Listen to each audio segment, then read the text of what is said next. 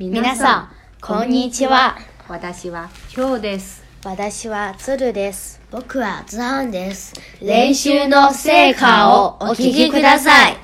カニの商売、新見南吉作。カニがいろいろ考えた挙句、床屋を始めました。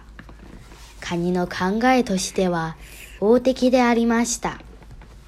ところで、カニは、徳屋という商売は大変暇なものだな。と思いました。と申しますのは、一人もお客さんが来ないからであります。そこで、カニの床屋さんは、ハサミを持って、海っ端にやっていきました。そこには、タコが昼寝をしていました。もしもし、タコさん？と、カニは呼びかけました。タコは目を覚まして、なんだ？と言いました。徳屋ですが、ご用はありませんか？よくご覧よ。私の頭に毛があるかどうか。カニはタコの頭をよく見ました。なるほど。毛は一筋もなく、つるんごでありました。いくらカニが上手な床屋でも、毛のない頭を刈ることはできません。カニはそこで山へやって行きました。山にはタヌキが昼寝をしていました。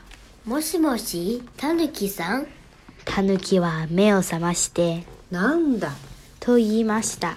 徳屋ですが、ご用はありませんか？タヌキはいたずらが好きな獣ですから、良くないことを考えました。よろ。しい。買ってもらおう。ところで、一つ約束してくれなきゃいけない。というのは、私の後で、私のお父さんの毛も買ってもらいたいのさ。へい、お安いことです。そこでカニの腕を振るう時が来ました。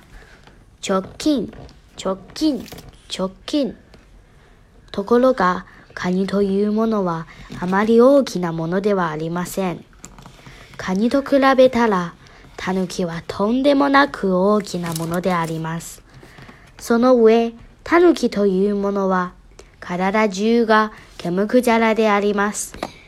ですから、仕事はなかなかはかどりません。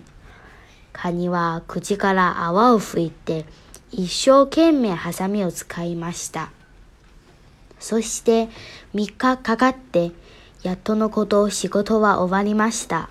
じゃあ、約束だから、私のお父さんの毛も買ってくれたまえ。お父さんというのは、どのくらい大きな方ですかあの山くらいあるかね。カニは面食らいました。そんなに大きくては、とても自分一人では間に合わぬと思いました。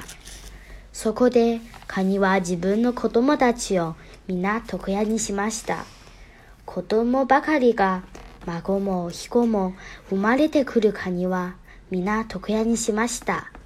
それで、私たちが道端に見受ける、ほんに小さなカニでさえも、ちゃんとハサミを持っています。最後までご清聴いただきありがとうございました。それからも日々精進してまいります。